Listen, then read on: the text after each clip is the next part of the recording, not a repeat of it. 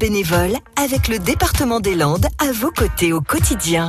Et nous leur donnons la parole tous les jours à ces bénévoles qui font vivre le tissu associatif landais. Aujourd'hui, Mimi Simon, alors elle est installée dans les Landes, mais avec son association, elle s'occupe d'enfants qui habitent loin, très loin, très très loin. Elle nous raconte ça. Bonjour, euh, je m'appelle euh, Geneviève Simon, Mimi Simon, et je suis membre de, du club Quetzal qui siège à Mont-de-Marsan et à la Teste euh, dans le 33. Alors l'association Quetzal est une association qui œuvre au Guatemala pour la, la scolarisation des enfants indigènes et la nutrition euh, à base de goûters nutritifs, étant donné que le, ce sont des, des gens, des jeunes qui sont malnutris. Et c'est géré par le, le prix Nobel de la paix, par Rigoberta Menchú et son association.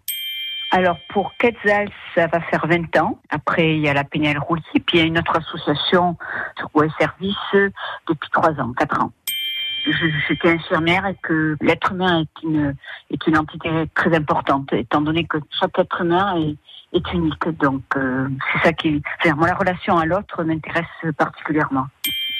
Oui, ça demande du temps, mais après, bon, voilà, nous sommes. euh, Il y a une bonne entente, a une bonne ambiance, parce que nous donnons, mais nous recevons. Bénévolat, c'est ça aussi.